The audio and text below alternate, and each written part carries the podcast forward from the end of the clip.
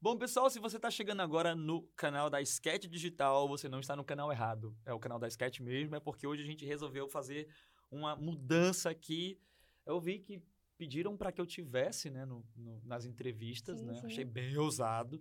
Mas olha só o que aconteceu, eu ousei ainda mais. Eu estou aqui hoje como entrevistador, eu e Neca, que é da casa. Prazer, gente. Sou eu.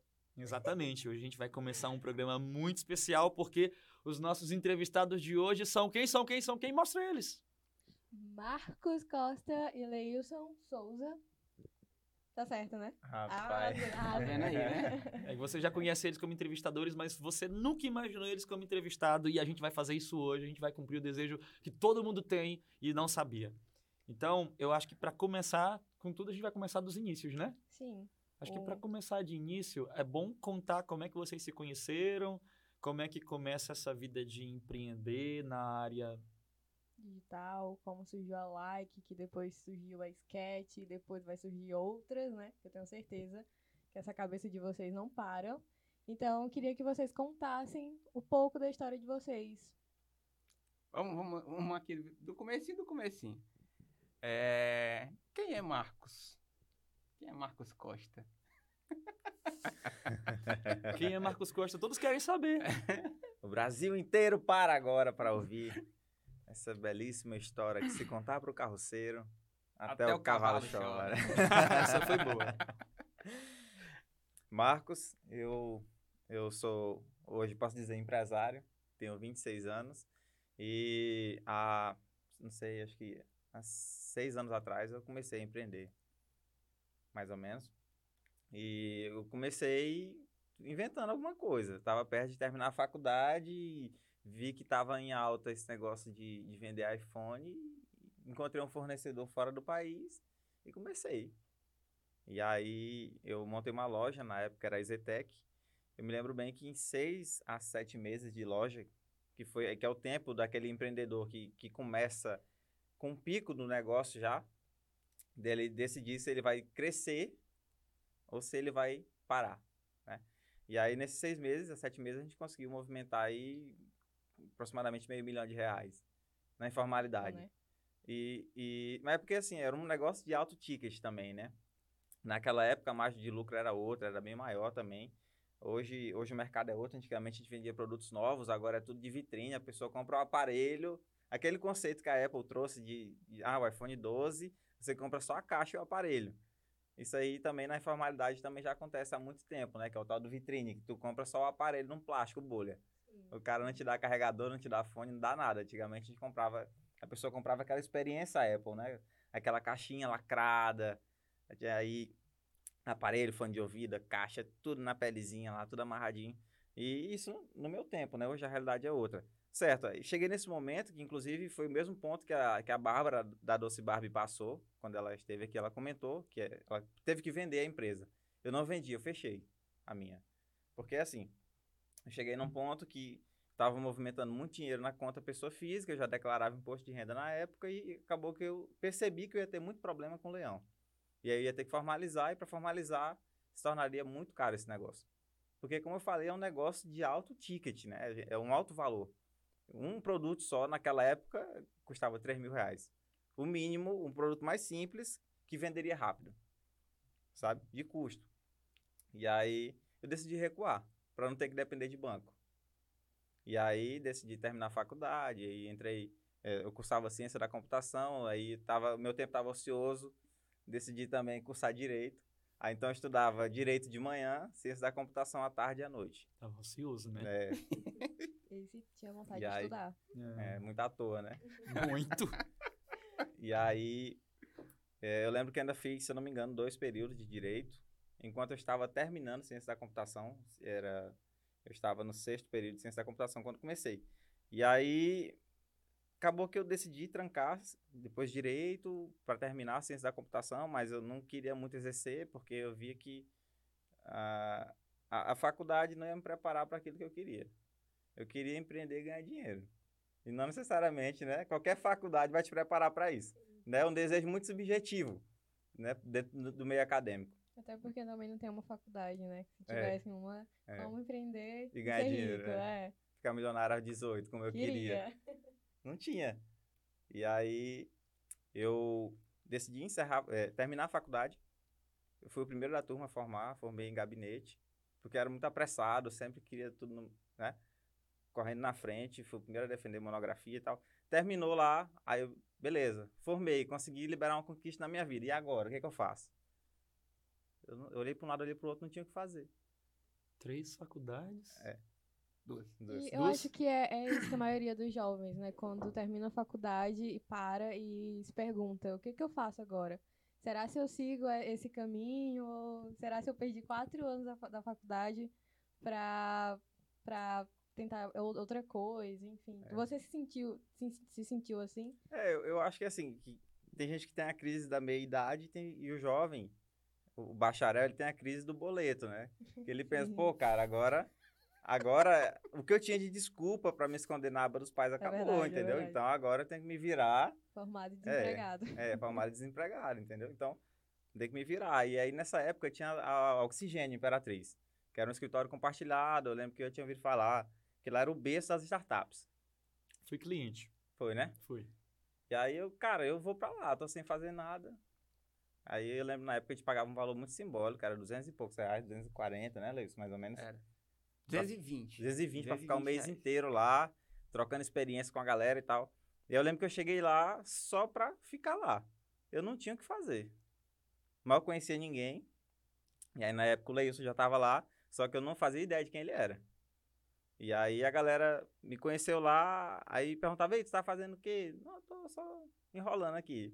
Aí, pô, bora, bora pra um projeto aqui. Aí me puxava, né? Uma startup me chamava. Aí eu ia lá, aí o negócio não virava, porque os caras só queriam que eu trabalhasse.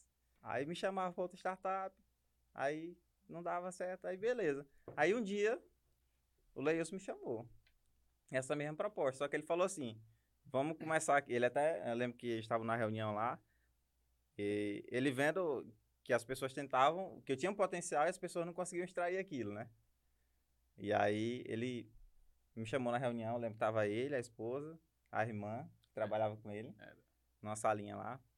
E falaram, não, que a gente queria trabalhar com você e tal, vamos tentar ver uma sociedade. Aí eu lembro que eu perguntei a Mila, a Mila, acho que até eu já lembro dessa pergunta, perguntei assim, quanto é que eu vou ganhar com isso? Importante. É, porque eu já tava assim É, meio é calejado, né? O cara tava saturado, pô. Todo mundo que chegava, ele ia lá trabalhar e não dava certo, tudo. Fico ele, pra- eu acredito que tu rodou em todas as startups que Foi, tinha. foi. As que tinha lá, Era. na época, e, e, tipo, não virou, sabe? Aí eu tava assim, meio sem esperança. Acho que ele tinha até deixado de pagar já porque ele não queria mais ficar ali, entendeu? Porque É, ele tinha- tipo, já tinha rodado em praticamente tudo, não deu certo em nada, então daqui eu não tenho mais do que extrair. tava caçando outra coisa pra fazer. E aí, ele enxergou o potencial em mim. E aí, apesar da minha pergunta, ele falou: Não, vamos trabalhando aqui, que o que a gente conseguir a gente vai dividir. E aí, no primeiro mês, eu me lembro bem, tinha um cliente só que a gente fechou. Foi. Isso, isso, isso, data de quando? Cara, era Foi fina- chegando no final do ano. no final do ano de 2016. 16? Foi 16. 2016, por aí. Meu Deus, é bem 16. novinho. É. É. Eu é pensava que vocês tinham mais tempo. cedo, né? Eu também. Assim, só, só pra constar, isso assim, já que ele tava falando que tu, que tu vê o futuro nas pessoas, olha assim pra mim É, não assim, vejo futuro em ninguém, Não, não. falei, não. Eu pensei que ele não via em mim. Eu falei, cara. Eu tava. Isso é né? coisa do Marcos. Continua, Marcos. Aí ele, ele enxergou o futuro aí, porque eu tô, eu tô encurtando a história, né? Tem muitos detalhes, né? A gente chegou a trabalhar num projeto juntos lá, Foi. que foi onde realmente ele teve certeza da, da pessoa que ele tava chamando, porque assim, a gente já falou em três episódios aqui sobre socie- sociedade. E, cara, não é um negócio fácil. Tu fala assim, Léo, não, bora ser sócio aqui e acabou, sabe? É, é uma decisão que é semelhante a um casamento. Tu tem que analisar muito bem a- as habilidades, competências da pessoa e também os defeitos. Pra ver assim, cara, esse, esse defeito aqui é algo que eu consigo suportar? Porque se não for, vai rolar atrito toda hora, cara. Cara, boa, boa. Essa, essa, essa referência aí do, do casamento é interessante. Deixa eu te perguntar: os opostos se atraem no, no, no, no- no mundo da, da sociedade dos negócios e tal? Eu acho que é muito subjetivo. É? Eu, eu acredito que isso vai muito da pessoa. No nosso caso, a gente é até semelhante demais. É muito parecido. É, é- Tem gente que é? fala assim, ah, É, eu sou totalmente o oposto do, do meu sócio. Inclusive, o, o último que teve aqui, não, o penúltimo, né? Que foi o Samuel. É. né? Ele tem personalidade totalmente diferente da do, do sócio dele. tem que ver né? o, que- o que, que é o oposto. É na personalidade ou no perfil profissional. Porque também são dois extremos, né? Tipo assim, se tu for olhar a minha história do Leilson no final da- da- do vídeo aqui, tu vai ver que a minha trajetória foi uma, dele foi completamente diferente, completamente oposta. Agora, né, falando de, de personalidade, os nossos gostos são muito semelhantes, entende? É assim, então até por isso a gente consegue passar o dia inteiro trabalhando e à noite também tá junto, nem que seja um happy hour com família, e a gente não se abusa. Entende? Assim, não se, não se estranha, não é tipo de, não, bicho, vai pra lá e tal, eu vou. Cansei sabe? da tua Cansei, cara. É, não- não. Te vejo a semana todinha, chega. Deu por hoje. Praticamente a gente se vê de domingo a domingo. E como, Quando não se vê, se falando o tempo todo. é, e como opostos, vamos lá, profissionalmente falando, o que o Leilson faz, eu nem me atrevo. Mas também o que eu desenvolvo, ele não quer nem saber. Então, hoje, se o Leilson cuida da- do nosso padrão de qualidade, do padrão da nossa entrega, eu sou o responsável por garantir que toda a parte administrativa, a contratação de pessoas, a parte burocrática, a parte dos boletos, nota fiscal, contabilidade, toda essa outra parte cansativa A e a parte parte, chata do negócio. é, e a parte de tecnologia, que é realmente que ele não pisa mesmo, a parte de tecnologia, eu tenho que resolver. Calcanhar de Aquiles dele, descobrindo É. aí. E Sei, aí, Justamente. é, quer, quer saber se quer matar o Leilson? Tu apaga o core do computador dele. Massa. Paga o Teve uma- acólio, paga o Ó, paga tudo. revelação, primeira revelação aqui, né? Pra quem tava perguntando. Bombástica. Né? Bombástica. Se você quiser, né? Tirar o Leilson do chão, apague o Corel. Agora, a maior revelação além dessa é, ele usa Corel, tá? É. Ó, Vou Se- falar mais na frente um pouquinho sobre é, isso. se, se, se, você estava esperando um Adobe Illustrator, é, é Corel, tá? Quer falar? Ah, não, eu ia comentar uma coisinha engraçada do Leilson de tecnologia, só pra tirar sarro com a cara dele. É que ele chegou hoje com, é, pra mim e pra Marjorie, né, perguntando onde é que estavam os arquivos é, arquivados, as fotos mesmo Instagram. no Instagram. Aí eu não acredito, uma coisa tão simples. Era só Pô, isso velho, mesmo. Não, mas ele já tá quase em idade de vacinar. Você tem que dar um É. desconto Ah, pra é ele. verdade, tá idoso. Cara de idoso Tá já. quase na idade de vacinar Olha, já. é. Olha, esse negócio de idade que é feio. É, eu também acho. E, mas tu tava falando da história. Continua com a história que a gente quer chegar em outros Tá, pontos aqui. Deixa eu me lembrar que onde foi que eu parei. Pois é, aí, aí no, o primeiro cliente, eu lembrei, era uma padaria. Era, verdade. Era uma padaria, a gente chegou lá fazer foto ainda. E, bicho, eu não fazia praticamente nada. Eu só tava lá, entendeu? Porque ele já tinha fechado esse cliente e tal. Eu acho que eu ia meio que fazer o comercial naquela época. E aí eu lembro que eh, a gente ficou um mês nessa sociedade mínima ali, contrato de boca mesmo. E aí a gente pensou, cara, vamos fazer um negócio mais organizado. Vamos chamar o Rodrigo, o Rodrigo Ramalho. Só que, peraí, fazer uma, uma vírgula aqui. Quando a gente fez sociedade, a gente conversou com muita... Foi fazer, né? A gente conversou com muita gente. O problema de muita gente, quando você pergunta algumas coisas, elas não enxergam a essência da pessoa. Não É. enxergam muito além daquilo que está à, à sua vista. Entendeu? E por mais que você conviva com ela, muitas vezes você não vai conseguir enxergar nunca, porque você só, só consegue ver aquilo que os olhos conseguem enxergar. E aquilo que eu procurei enxergar no Marcos era algo bem diferente, entendeu? Primeiramente, o caráter, segundo, os princípios e terceira, a visão. Foi uma das principais coisas que me, que me levou né, a, a- a convidar o Marcos para uma sociedade. Inclusive, tem uma história muito bacana, que quando a gente fez sociedade, a gente foi, conver- a gente foi conversar com uma pessoa e ele falou assim, pô, tu é muito... Aí eu faço isso aqui... Aí eu pro Marcos, tipo assim, E tu faz o quê? Tu vai fazer o quê? Entendeu? É uma história, pô, que eu, eu carrego, mas não é, não é com É. rancor, não. É porque, tipo assim, pô, velho, são coisas que a gente passou, né, e que hoje a gente sorri muito desse tipo de coisa, entendeu? De, a- da gente olhar para as pessoas além daquilo que elas estão apresentando ali de, de pronto, entendeu? E muito mais além daquilo que os olhos podem ver. Não julgar o livro pela capa. Como eu disse, ele realmente foi um cara que investiu em mim, né? Enxergou o potencial, falou assim, É, eu, eu, fico, aí. eu, eu fico vendo ele falando assim, eu fico pensando na resposta que ele não me deu anteriormente. Quando eu perguntei sobre a visão. Ainda tem café? Não tem mais café aqui. vou de- depois eu vou deixar o desafio, ele vai ler a borra. né, vai saber qual é o meu futuro. Ou a mão, simples, só dá a mão A pra ele, mão. é, a leitura de mão. Vocês são É, crentes. Vocês são crentes, gente. É, Renuncia, Eita, renuncia o velho pastor homem. tá vendo isso agora. Neca, mas, Não, mas tem um bom sinal aqui. É. A NECA é da casa. Isso quer dizer, né, que aqui. Que será? Se ele viu. Ele viu. Vamos lá, gente, continuar a história. Vai lá, Marco, prossiga aí. Pois é, aí assim, ah, só para deixar claro, eu, eu encurtei muita história, né? Eu falei que teve muita startup que tentou né, parceria comigo, acabou que não deu certo.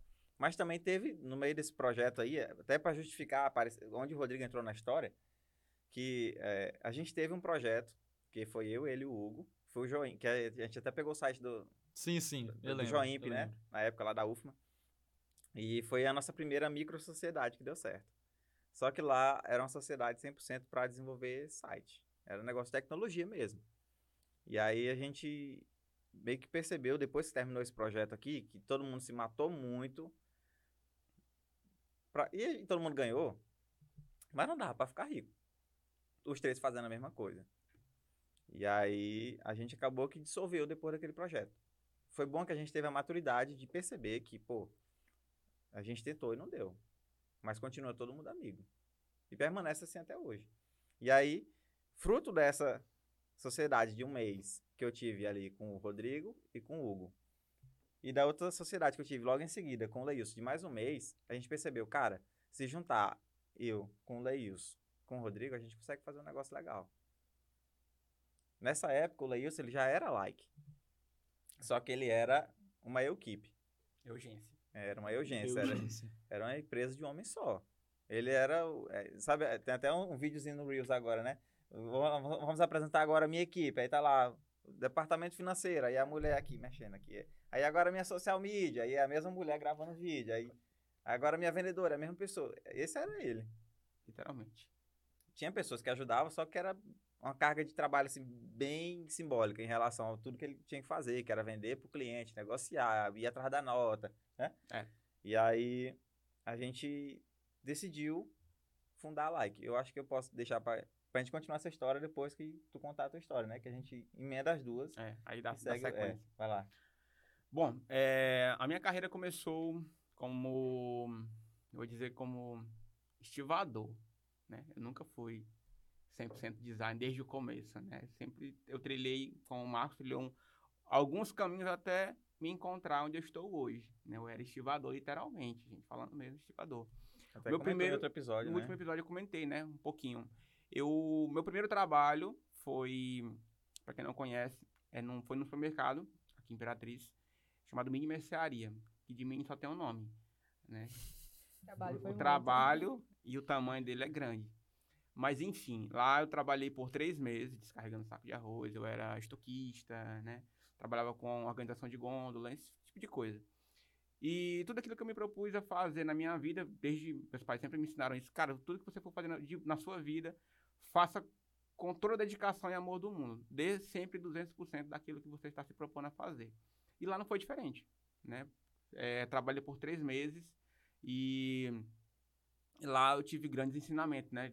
Com as pessoas. Fiz, até hoje tenho muita amizade com os donos de lá, que eu tenho um grande carinho e apreço, a gente conversa muito toda vez que eu vou lá.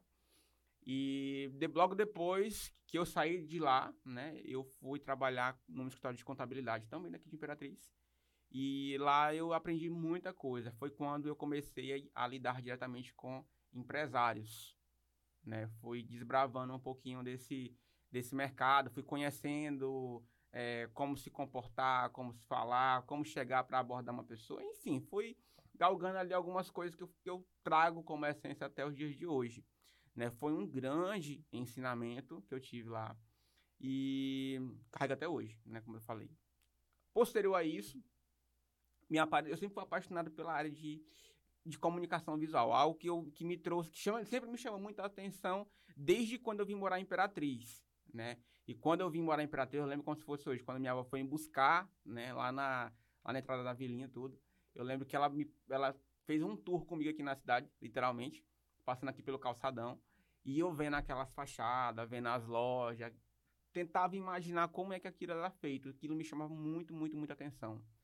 E sempre aquilo ficou na minha cabeça.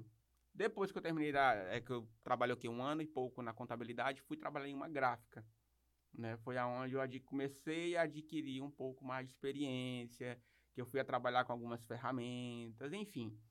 Trabalhei durante um bom tempo, né, em uma gráfica aqui em Imperatriz.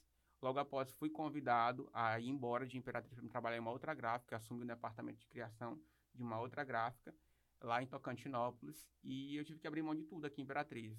Praticamente meu namoro, assim que eu comecei a namorar com a Mila, é, abri mão, passava a semana inteira lá e quando tinha a oportunidade eu vinha para cá no final de semana, só que era muito corrido, né? Tocantinópolis, para quem não sabe, fica que dá, dá 100, 110 quilômetros ali. 110 contando. de pro é porque dá 90 para Porto Franco, aí atravessa aí, com a é, balsa, beleza. Tal, dá 110, né? Então eu morava lá, morava só, tinha uma casa lá só para mim, uma casa que foi, acho que acredito que foi a casa que mais me ensinou na minha vida sobre a questão de como você é, dá valor àquilo que dá valor à família, dá valor ao trabalho, dá valor à vida, literalmente. Eu passei três meses também naquele lugar onde eu tive, assim, grandes ensinamentos. Primeiro, como profissional, segundo, como ser humano. Por que, que eu falo isso? Porque eu me desvinculei literalmente do meu berço, da minha família, que eu sempre fui muito família, né? Morava com vó, pra você ter noção, aqui em Imperatriz. Então... É menina estragada, né? Que a gente disse. Você já sabe. Né? tipo isso. Vamos, vamos, vamos, vamos, perguntar algo bem específico aqui. O que que tu comia lá? Cara, vamos lá. O que que eu comia? Quando eu fui para lá, eu fui literalmente com a mão na frente e outra atrás. Tinha acabado de comprar uma moto, né? Num consórcio. E eu tava desempregado. Como, tinha... como todo homem, fiz uma conta grande, né? Fiz uma conta grande sem, sem, sem me planejar. sem garantia de que ia sem pagar. Sem garantia que ia pagar. Cara, e quando eu fui, eu lembro como se, como se fosse hoje. É, eu tava com seis parcelas na moto atrasada e o banco já tava atrás de mim. Sem brincadeira. Tava atrás de mim já. E eu fui para mim, cara, eu tenho que conseguir pagar essa conta, porque eu não posso ficar devendo. E eu fui, né? Beleza, fui chorando, lembro quando fui lá. Abracei minha mãe, como assim, não, nunca mais vou ver. Desse modelo. Como quem tá indo pra guerra. Tá indo pra guerra, o menino tá indo embora, não vai voltar mais. E, cara, quando eu cheguei lá, foi uma outra realidade. Primeiramente, eu cheguei lá à tarde, e quando adentrou a noite, que eu me olhei para um lado, olhei para o outro, só uma cama, e minha mochila do lado. Foi ali que, tipo assim, o mundo caiu. Eu tô sem minha mãe, tô sem meus tios, minha avó, tudo. Cara, eu chorei tanto. Liguei pra Mila, chorei muito, muito, muito, muito, muito. Não, quero voltar, quero voltar. E ela, meu Deus do céu. Aí, tipo assim, a, consegui passar a noite, que dormi não dormi. Né? Consegui passar a noite naquele lugar e no dia seguinte fui iniciar minha nova rotina de trabalho. Nesse período de tempo, fui trabalhando lá, né, durante três meses, mas sempre quando eu retornava para casa era um sofrimento muito grande, porque eu me via só, não tinha com quem conversar. Na época, nem o WhatsApp acho que não tinha. Era ligação mesmo e SMS. Entendeu? Um negócio mesmo muito arcaico, né? Consegue se imaginar? É. Enfim. E o sinal lá nem era tão bom assim, né? Não, não era tão bom. Lá era só Brasil Telecom na época. Era. E eu tinha que ir pra be lá pra beira-mar, pra, beira, pra beira do rio. Lá virou tem um tempo. Tem é, lá tempo. pra beira do rio, pra poder pegar Sim. um sinal bacana. Né? E tu perguntou com relação a comida, né? Esse tipo de coisa. eu passei fome. Eu passei fome lá. Porque, tipo assim, eu não tinha dinheiro não, eu, eu, no primeiro mês, eu, praticamente, eu passei fome. Eu comprava o almoço, né? Dividia para me comer o restante na janta. Lá. Meus pais, até hoje, não saber é, agora. Não saber agora. Mas eu passei fome. Quem sabe isso é minha irmã e minha esposa hoje, né? Que eu tomava café na gráfica, lá tinha biscoito de sal, né? Os clientes, eu me aproveitava e tomava café por ali. Quando era no almoço, eu fiz... Cara, eu sou morto de por aquela, por aquela daquele restaurante. Eu cheguei para ela um dia, falei, olha, dona, é o seguinte, eu trabalho em gráfica tal, é, quem me contratou foi o fulano, vou citar nomes, né, que é um cara também muito gente boa, que me ajudou bastante, mas enfim. E contei a minha história para ela, que não era da, de lá da cidade, tudo, e ela parece que, abra, ela, tipo assim, Deus tocou no coração dela, ela abraçou a minha causa, falou, ó, tu pode vir almoçar aqui todo dia e tu me paga na tua quinzena do teu recebimento de salário. Aí eu decidi, eu quase chorando, ela falou isso, ó. Que eu, tipo assim, cara, eu tava sem, sem nada, zero, zero de dinheiro. Mesmo. Deus, eu tô quase chorando. Se tivesse aquele fundo aqui pra gente ouvir. Mas aí, tipo assim, aconteceu isso, fiz a minha primeira parceria lá, né? Tipo assim, já melhorou a minha vida, só de eu ter o que comer, né? Só que ia, ia ficar muito caro pra mim, eu deixar praticamente meu salário todo lá, né? Um mês todinho, comendo fora, comendo fora, pra quem sabe, comida é muito caro. Principalmente quem come fora. E eu tive que fazer isso, dividir, né, metade do, do, do meu almoço pra mim comer o restante na janta. Comida fria tudo, mas tava valendo, tava matando a fome. E eu passei três meses nessa arrumação. No terceiro mês, a minha esposa, a Mila hoje, né? Ela viu aquele sofrimento todo e falou assim: ou você vem embora para vou embora daí, a gente dá outro jeito aqui, ou a gente casa logo e vou morar aí, a gente dá outra. Se vira. Aí eu lembro que ela foi um dia. Companheira de vida. É, companheira de Mulher vida. forte, Mulher de mulher forte. hein? Aí ela foi um dia pra lá, quando ela chegou lá na casa que ela viu, eu lembro como se fosse hoje, que ela viu a casa, tipo assim, não vou dizer deplorável, mas no estado não tava muito bacana, né? Porque só tinha uma cama e não tinha móveis na casa, era só uma cama pra mim passar a noite, literalmente. E eu passei três meses, foi o período assim que eu tiro como uma lição que eu, foi que eu mais aprendi na minha vida a dar, dar valor ao que eu tenho hoje, ao pouco do que eu tenho hoje. Beleza, vim morar em Imperatriz novamente porque não aguentei mais, né? Vim morar aqui, a gente continua nosso relacionamento aqui. E eu fui trabalhar em mais uma gráfica aqui da cidade, uma das maiores gráficas que tem aqui hoje. E lá eu passei um ano e oito meses. Foi. Aí eu aprendi, aí foi onde assim, eu procurei sugar o máximo de um profissional que tem lá até hoje, né? Que é um cara que eu sou fãzaço dele, né? O cara que eu tiro o chapéu, que eu falo assim, é meu professor, né?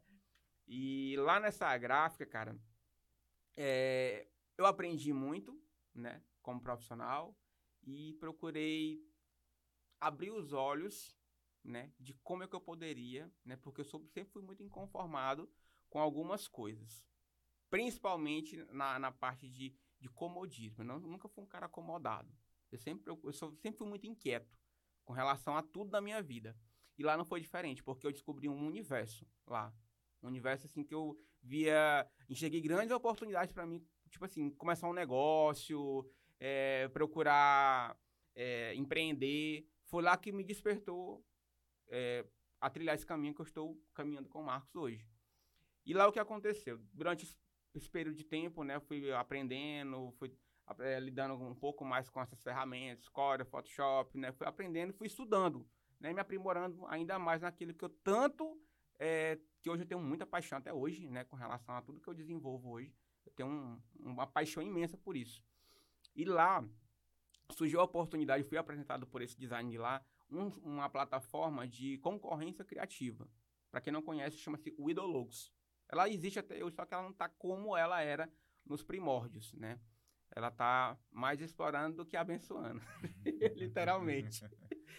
Cara, lá na época, eu comecei a trabalhar fazendo somente. Lá só trabalha com marcas, panfletos, tipo de coisa, né? Papelaria.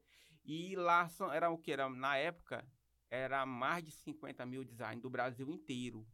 E todas as regiões do Brasil. E era uma concorrência louca, cara. Tinha projetos lá de 7, 8, 10, 15, 20 dias. Né? O cliente pagava o projeto, entrava na plataforma, a gente ia lá, escolhia o projeto e começávamos aquela concorrência entre vários designers, muitos projetos, muitas marcas ali. E a gente mandando, mandava duas, três, quatro, cinco. Teve semanas, cara, que eu mandava 10 marcas, por exemplo. E a demora foi só ganhar a primeira, o primeiro projeto. Eu lembro que eu ganhei 320 reais no primeiro projeto de marca, no Idologos. É festa, cara, tu é doido. Melhor corra do mundo. Entre 50 e poucos mil designers, eu consegui ganhar, fechar um projeto. Cara, depois que eu peguei o feeling do negócio, que eu sempre fui apaixonado por marca, sempre fui apaixonado por posicionamento, por, pela forma que a- as marcas se comunicam, foi algo, que, é algo que, que sempre me despertou muito a atenção. E lá nesse site, a gente era forçado a ter essa percepção macro do negócio, né? E lá nesse site foi quando, tipo assim, deu o start do negócio. Falei, cara, isso aqui tem um grande potencial para mim. Tanto lá quanto fora, fora de lá. Porque a gente hoje, a gente vê várias marcas nascendo, morrendo, mas a gente vê hoje que nem toda marca tem uma comunicação efetiva, né? Começando pelo quê? Pelo, pela raiz que é a criação do projeto. Né? E lá eu enxerguei essa, esse potencial e comecei. Eu lembro que da última vez que eu olhei no, na, na minha conta, eu ainda era o vigésimo dentre os 50 mil. Isso já tem. Arrasou, hein? Faturei na, na época, ainda cheguei a faturar ainda mais ou menos 13 mil e pouco, né? Só de projetos. Enfim, lá eu despertei mesmo para comunicação, para desenvolvimento de marca. E é algo que eu venho trabalhando até hoje. E o cara vê, né, que ao contrário do emprego, numa plataforma como essa, quanto mais tu produz, Uhum. mais tu ganha, cara. É impossível a pessoa não decidir empreender quando ela percebe essa equação, entende? Aí eu lembro que um dos projetos mais importantes que eu fiz, Dá uma caneta pra mim anotar essa equação aqui. um, um, um dos projetos os mais bacanas que eu fiz, eu fiz um projeto, foi um proje- eu fechei um projeto e o cara que viu esse projeto, ele não é do Brasil, ele era da China. Ele, ele tem uma, uma, uma- ele é chinês, né? Só que ele, ele tem família aqui no Brasil. E ele entrou em contato com a plataforma, né? E perguntou se a plataforma poderia passar o contato do designer que tinha feito aquele, aquele projeto, que ele tinha gostado demais. E ele queria fechar um projeto comigo. Não queria abrir a concorrência, né? Aí a plataforma, não, não pode, não sei o que. Não, eu pago para poder fazer, para me ter o contato com ele. E a plataforma foi, aceitou. E eu fiz um projeto fechado com esse cliente, que ele é da China, né? Que inclusive é uma das marcas que eu tenho muito orgulho eh, de ter feito um projeto pro exterior. Que é é sediado lá a empresa e ele é uma ponte entre algumas empresas que importam de lá para cá. Então a marca ela é sediada lá. né? Então foi um projeto muito bacana, durou-se o quê? 15 dias até o fechamento final da marca. E é uma marca que eu tenho muito orgulho. Né? Ah, um cara de Imperatriz fazer marca pro exterior. Eu não sabia dessa, que Leilson tem já era internacional. Sketch é internacional. Com certeza, Tá. te mete. Enfim. Exatamente. E aqui estou até hoje. Ah, tá. Uma ressalva. Quando eu fui sair da gráfica, né? É, Finalizando aqui. Conheci o Ideologos, tudo, aí come- comecei a ter essa, despertar para essa visão do empreender, né? Já estava tendo, um, já tendo um pouco de mais de conhecimento de como, a, a, digamos que abordar clientes, tudo, enfim. E decidi sair da gráfica, né? Esse sair da gráfica foi, assim, o pontapé inicial, né? Que é o, a, fazendo aqui a analogia da vaquinha, né? Que eu era vaquinha. depois eu explico essa analogia, depois vocês vão entender. É, eu cheguei pro dono da gráfica, falei, cara, eu, eu queria pedir minhas contas, eu queria começar a empreender. Ele perguntou, né? Pô, você vai fazer o quê, tudo. E a dona da empresa lá, que é a esposa dele, né? Falou, não, isso não vai dar certo, não. É, isso aí já vem muita gente fazendo. Isso aí, eu não te dou 15 dias, tu vai voltar aqui pra pedir teu emprego de volta. Não vai não, porque aqui é o melhor pra ti. Cara, aí eu fiquei assim muito pensativo com aquela cada palavra que ela tinha dito, né, de negativo, dizer que eu não ia conseguir, né? Porque pô, velho, quem- todo mundo que quer, quer empreender, eu particularmente hoje eu faço a incentivar, né? E naquele dia não, foi muito pelo contrário. A pessoa praticamente puxou meu tapete. Não, não vai não, porque tu vai voltar daqui pra cá daqui 15 dias. Tu vai te arrepender. Literalmente foi isso que ela falou. Graças a Deus, hoje tem o quê? Tem, tem mais de 11 anos. Eu Muito volto lá hoje pra me deixar serviço pra eles. Inclusive, hoje mesmo mandei. Que massa, que massa. A volta que, os mundos dá, que o mundo dá. É. O mundo, os mundos não, o mundo dá. É isso aí. Tá, é, uma, uma coisa bem interessante aqui é que vocês vocês têm um perfil assim de, de, de gostarem de estar pá, de tudo que tá acontecendo, né, dentro da alçada de cada um de vocês. Teve em algum momento que teve algum atrito entre vocês porque um queria estar por dentro do trabalho do outro e, e aí rolou algum momento em que vocês teve que parar e falar, cara, seguinte, eu cuido disso, você cuida disso, né? Porque, por exemplo, é, eu conheço pessoas que têm muita dificuldade de, de conseguir deliberar atividade e deixar que as pessoas produzam, né? Uhum. E que cheguem no objetivo final é, por seus próprios meios, porque tem gente que gosta da sua própria metodologia e quer aplicar tudo, quer estar por dentro de tudo. Teve algum momento que teve um atrito, assim, entre Leilson e Marcos? Cara, é, essa eu vou responder. Vai. Eu e Marcos, se eu falar assim, eu já tive um atrito com o Marcos. Eu acho que eu estaria mentindo. Tô mentindo? A gente nunca brigou. Nunca, nunca tivemos assim, uma desavença. Eu entrar no departamento dele e ele não, no meu. Não. Aqui a gente não tem isso. Primeiramente, a base de um relacionamento é a confiança, correto? Sim. Então, desde Qualquer o- que seja, de qualquer que amizade, sociedade, qualquer. Desde o começo, quando eu chamei o Marcos, uma das coisas que eu falei no começo da conversa, princípios. Princípios, quando eles estão ali bem elencados, não tem por que você fugir daquilo, não tem como. Um um- um- uma coisa que ninguém sabe aqui, a conta da Like, a conta é, Do banco. do banco, eu não tenho acesso a ela. Só quem tem aqui é o Marcos. E não é por falta, não é porque eu centralizo. Eu já ofereci, cara, vou te passar a senha, vou, te, vou mandar fazer um cartão. Ele, não, cara, nem Não sabe. quero, entendeu? Porque, cara, o Marcos vem pro meu departamento de criação? Vem. Porque eu acredito que soma muito a visão, de, a percepção de uma pessoa de fora, né? Que é totalmente, a, digamos que, inverso daquilo que eu estou fazendo no projeto. Tem que, e tem que existir. Não tem aquele romantismo. Não, é meu projeto. Não, não tem. Aqui não. Eu passo isso para todo mundo que vem trabalhar com a gente. Não tem romantismo no trabalho. Tem uma entrega efetiva daquilo que precisa ser feito. Então, todos os departamentos aqui rodam entre si. Eu pergunto coisas para o André, eu pergunto coisas para o Vinícius, eu pergunto coisas para a Neca, para todo mundo. Quando eu finalizo um projeto, cara, ele tem que rodar por várias percepções. Se não passar no crivo de alguém, eu apago tudo e faço do zero. Tudo. E aqui da mesma forma. A- O relacionamento saudável começa daí. Primeiro, da confiança, né? E depois do profissional ele não ser centralizador ao ponto de romantizar o negócio e não deixar as coisas fluírem. Agora sim. A, a nossa sociedade é mil maravilhas? Não. O que, que aconteceu já de dificuldade? Não foi necessariamente um atrito da gente brigar, de se desentender. Mas é porque, assim, a, a nossa agência, assim como muitas empresas, ela é dividida da seguinte forma. Você tem a gestão, a operação e tem o controle de qualidade. E quando nós éramos três, a gente meio que dividia que eu ficava na gestão, o Rodrigo cuidava da operação e o Leilson cuidava da qualidade. Só que na época o Leilson ele não cuidava da qualidade, ele era a qualidade, porque ele era ele, ele era operacional. E aí, e aí quando a gente quando a gente foi abrir o CNPJ é, para que, que o Rodrigo saiu da sociedade, que o Rodrigo foi para um projeto da, lá da Embolso, que era a antiga PJA, a, a gente teve que se reinventar. Porque por um tempo eu me desliguei também, porque na época era para sair os três. Era para ir os três e foi só eu e o Rodrigo. Aí o Rodrigo ficou e eu, e eu voltei. E aí, nesse, nesse intervalo de tempo, o Leilson ficou sozinho. E um cara que era 100% operacional, não era o cara da operação, ele era operacional. Aquele cara, ele teve que aprender a ser um gestor. Na época, ele tinha uma equipe, nós tínhamos uma equipe de três pessoas, três ou quatro pessoas. Três pessoas.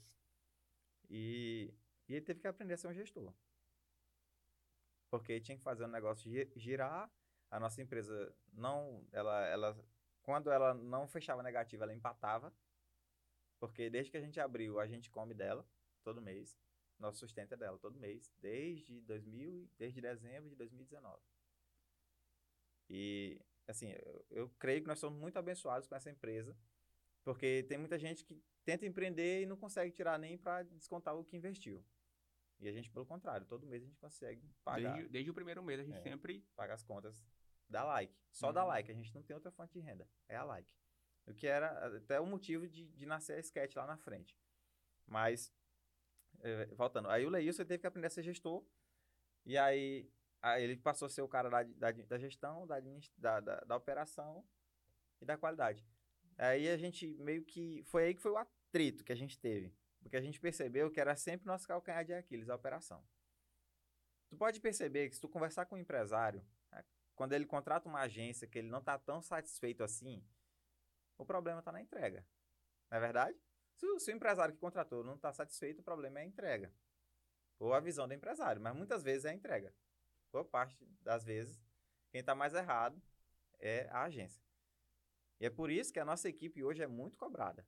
A NECA está aqui de prova. Sim. A NECA está aqui há menos de 30 dias. Ah, Talvez tenha completado 30 dias essa semana Hum. na próxima. Todo dia tem um puxãozinho de É. orelha diferente. Eu... Mas, mas é porque a gente conseguiu realocar. Tu se lembra que eram três pilares, né? A Sim. gestão, a operação e, e a qualidade. Só que a gente não tinha essa pessoa da qualidade. Tinha o Leilson que mantinha a qualidade porque era ele que fazia. Só que a empresa começou a crescer depois da pandemia e aí a gente precisou tirar ele do operacional. Porque eu falei, cara, a gente precisa de um vendas. E a importância de eu, de eu não ser operacional é porque se nós dois fôssemos 100% operacional, nenhum dos dois conseguia ser estratégico. Conseguia enxergar na frente e ver, cara, nosso mercado ele tá acontecendo isso e isso, a gente precisa fazer tal coisa. E, e aí era isso que eu falava muito para ele, cara, tu tem que sair do operacional, porque aí você vai enxergar oportunidades novas de negócio, oportunidades de mercado. Tanto é que, é, falando de pandemia, que eu não sei se vocês pensaram em perguntar algo sobre isso, Tá, tá no script mas aqui. eu já posso emendar nela, que justifica toda a história. Cara, em 2020, março de 2020, quando o negócio estourou, pós-carnaval, a gente se viu à beira de falir. Literalmente, fale mesmo. É. Porque a nossa empresa ela só empatava. Lembra? A gente só empatava. Quando não fechava negativo, a gente empatava. E a gente já estava nesse prédio, só que era em outra sala, pagando aluguel, só Deus sabe como, porque já era um aluguel bem caro para nossa realidade, mas também era um grande salto para nossa carreira, porque a gente, a- o nosso primeiro escritório era uma caverna, literalmente. Eu não sei se tu chegou aí lá. Não, foi, ele foi, ele foi lá. Foi? Fui. Lá no centro empresarial. Empresarial. né?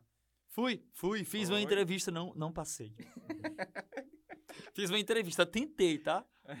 Nossa sala é. Mas dei a volta por cima, tô entrevistando eles hoje. Só que assim, eu, eu falo caverna, mas assim, em relação ao que a gente está hoje. com certeza. mas com muita gratidão. Porque lá foi o nosso começo, foi um ótimo começo.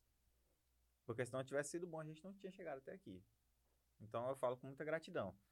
É, e aí, eu lembro que nessa época foi quando eu voltei da PJA. E aí a pandemia estourou, os clientes tudo inseguros, todo mundo de porta fechada, ninguém sai de casa, não tinha muito esse negócio de máscara. Era assim, olha, se tu pegar no dinheiro, tu pegou o coronavírus.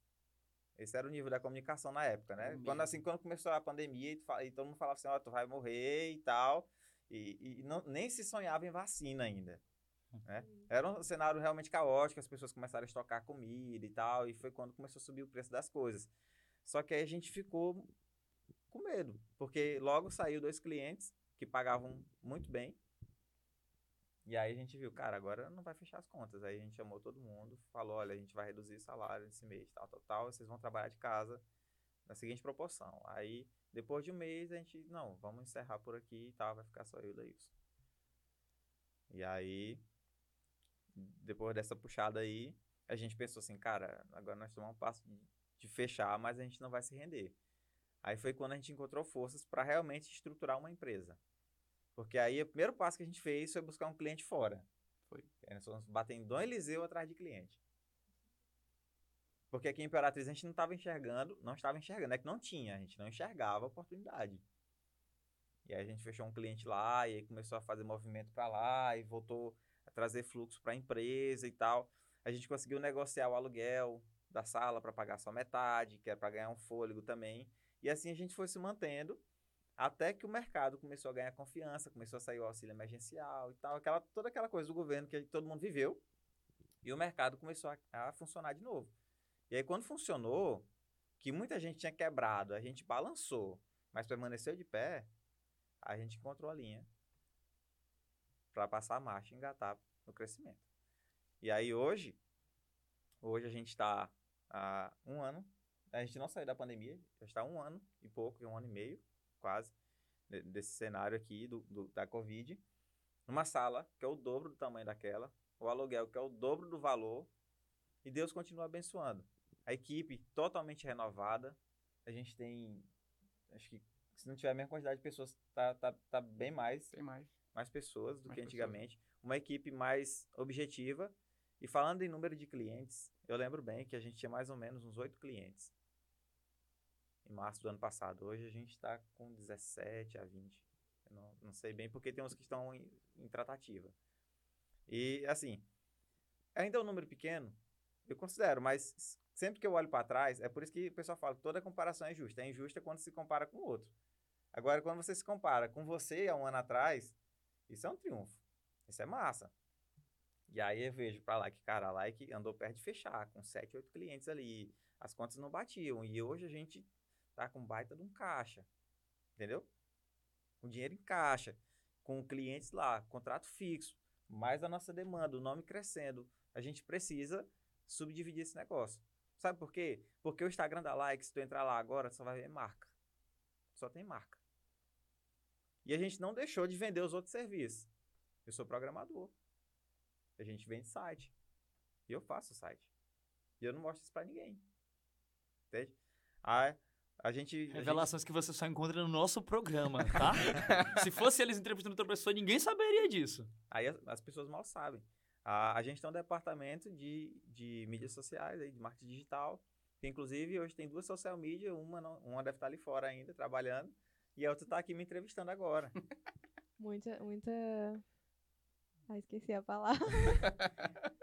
E aí, é assim, tem- o- a gente tem uma equipe relativamente boa, assim, de, de quantidade, tô falando. De competência nem se fala. É, Mas de quantidade é um número até bom. Se- Seis pessoas, cinco pessoas. Com- é. É. Essa semana passada entrou mais um. Mas. Então, assim, tá O, crescendo a o família. estagiário É. entrou, o estagiário. A família tá crescendo. E assim, a, a nossa, a nossa equipe, ela entrega muito além do que a gente mostra. E como é que a gente vai prospectar mais clientes? Tu lembra que eu falei, o Leilson tinha que desenvolver um comercial. Como é que a gente vai prospectar clientes se a gente não se vende? E aí foi a grande sacada, cara, vamos lançar outro produto, que aí surgiu a Sketch. A Sketch era, na verdade, só para era um canal pra gente mostrar tudo aquilo que a gente vende e não entrega na like, não mostra pela like. Era só para isso, era o nosso portfólio virtual. E aí, inclusive, quando a gente decidiu lançar ela, a gente pensou assim, não, vai ser uma empresa que não vai ter vínculo nenhum com a like. Eu nem ia nem aparecer. Era. Porque a like, ela é muito a cara dele. É, muito verdade. Leilson a like.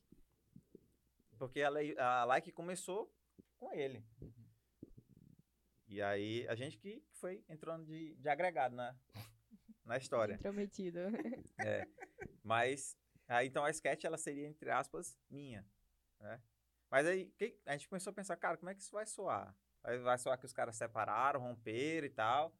Ou Várias então, especulações. é, ou então, então, ao invés de eu associar meu nome lá, a gente só vai jogando dinheiro em impulsionamento lá e tenta levantar uma agência de um anônimo.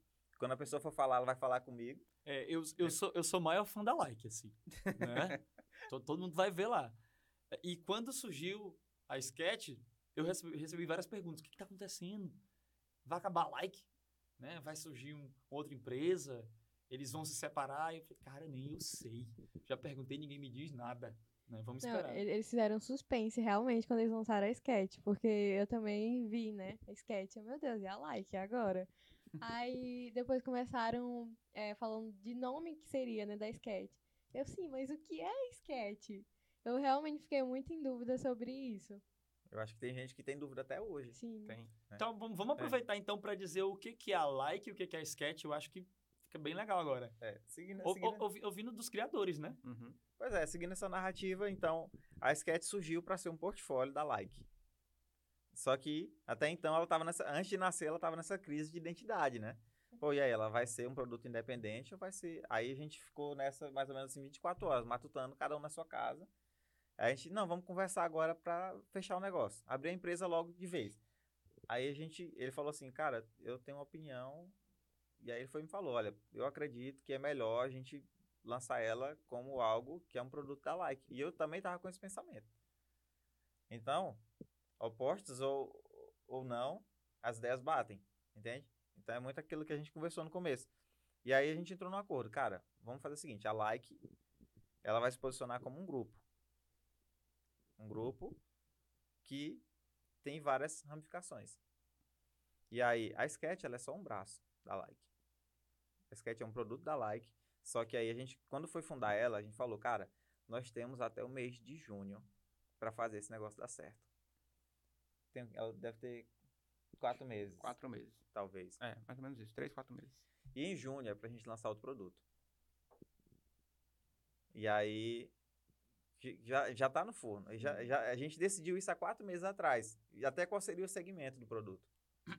Gente tá, tá em segredo, tem- porque até Não. eu não, a gente não sabe aqui. Pelo menos eu não sei, né? Não então, sei os vamos, vamos ver se a gente arranca algum spoiler, Sim. assim, do, Vocês do querem que lançar é alguma essa- coisa? essa... Novo Nossa. projeto.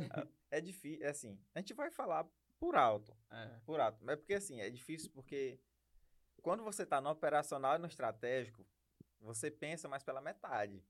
Então, assim, há quatro meses atrás a gente já sabia que teria que lançar outro produto em junho. O mês de junho passou.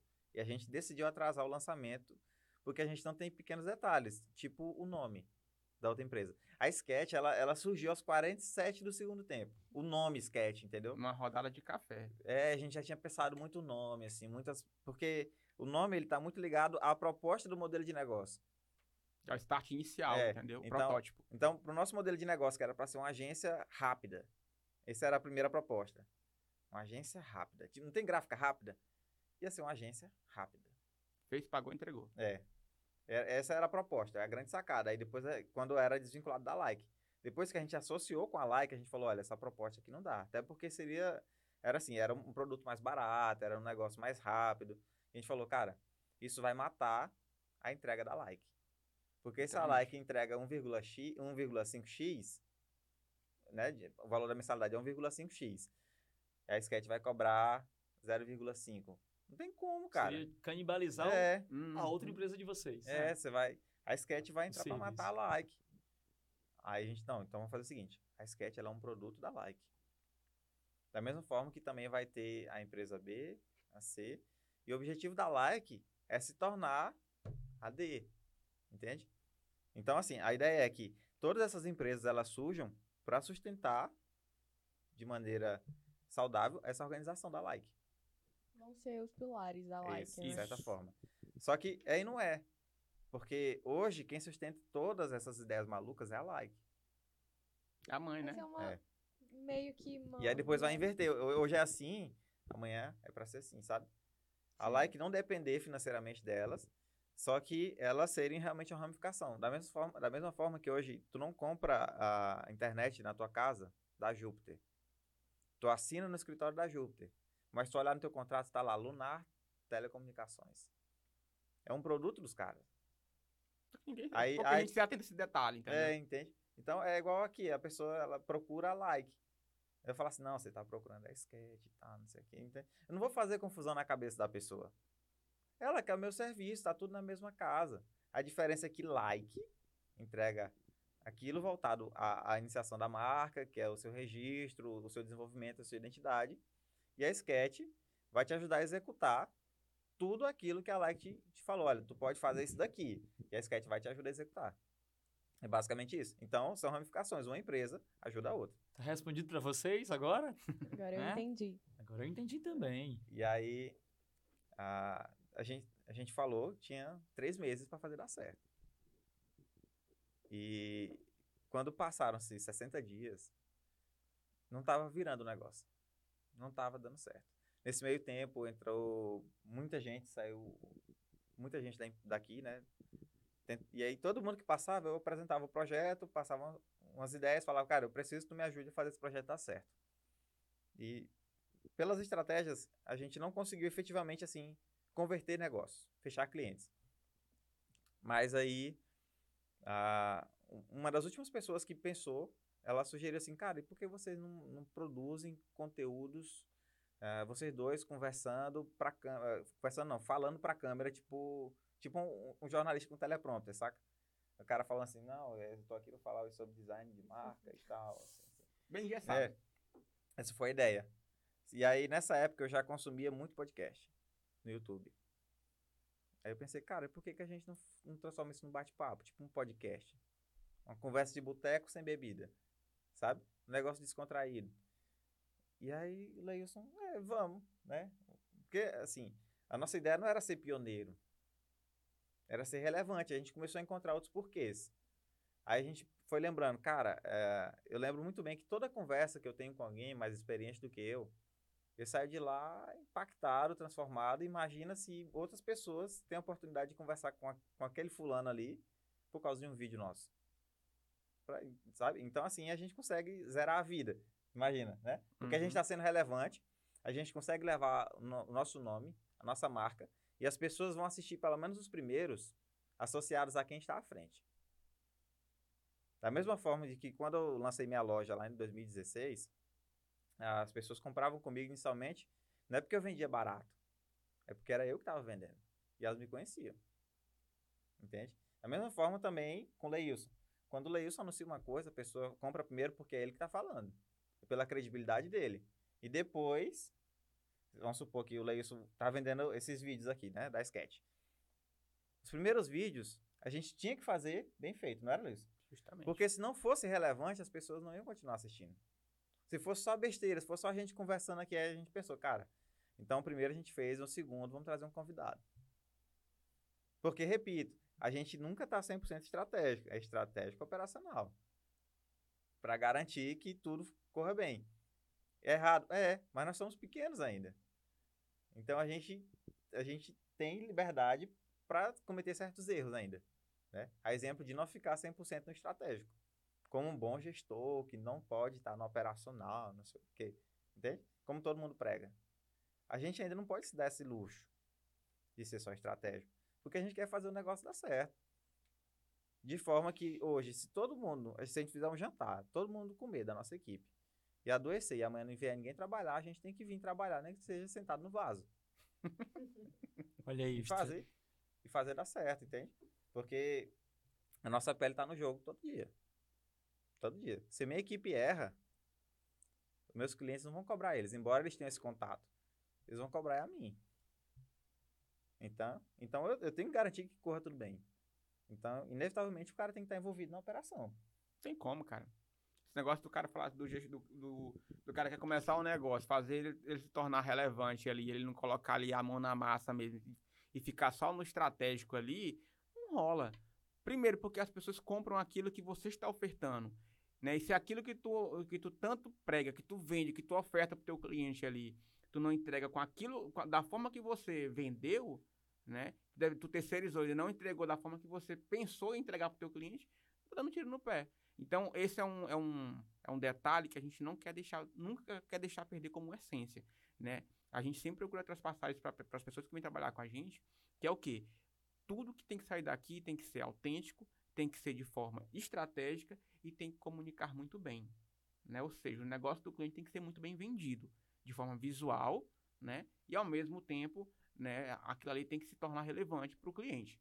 Então, é, um, é uma característica nossa, a questão de exclusividade em, praticar, em tudo que a gente cria. É, eu, particularmente, eu abomino você trabalhar com... É uma coisa nossa, né? Desde do, Uhum. do começo. Eu não de free pick, eu não uso free pick, tem gente que usa, eu não uso de jeito nenhum. Tudo que sai daqui da like é daqui da like. Surgiu ou da minha cabeça ou da cabeça dos meninos. É algo que eu sempre preguei. Vinícius e André sabem muito bem quando a gente fez, trabalhei com eles uma mentoria para startar o projeto aqui com a gente. Cara, não trabalha com nada da internet. Busque referências, mas seja autêntico naquilo que você entrega. Então, é, uma, é, um, é um ponto muito bacana que todo profissional que quer se destacar no mercado, ele tem que ter essa visão. Ele tem que ser diferenciado em alguma coisa. Não é porque todo mundo está entregando o A que eu vou entregar. A forma de como eu entrego, a forma de como eu faço, de como eu penso, de como eu, eu, eu faço ali aquela apresentação, de como aquilo ali se torna palpável, é que é o diferencial do negócio. É isso que a gente tem que procurar ter como um grande diferencial no negócio. E é o que muitas agências hoje têm fazendo, né? Que, aliás, não fazendo. Né? Procura sempre entregar mais do mesmo, fórmulas prontas, algo do tipo. E não tem-se uma identidade própria, não se enraiza uma identidade naquilo que você procura entregar. Então, assim, tem muita gente que fala assim, que olha uma marca hoje na rua, em qualquer lugar, né? Tem um pouco ali da, de traços nossos, de- da forma de como é pensado, porque a gente tem uma característica, tem uma identidade hoje naquilo que a gente procura imprimir hoje. Então, é um, é um, é um dos, nossos, dos nossos pontos né, fortes, digamos, da like. E a gente está procurando transmitir isso em todas as nossas ramificações. Tá vindo na, a, a, Sketch está tá imprimindo isso hoje.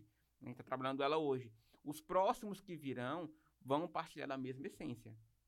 Porque é uma cobrança interna minha e do Marcos.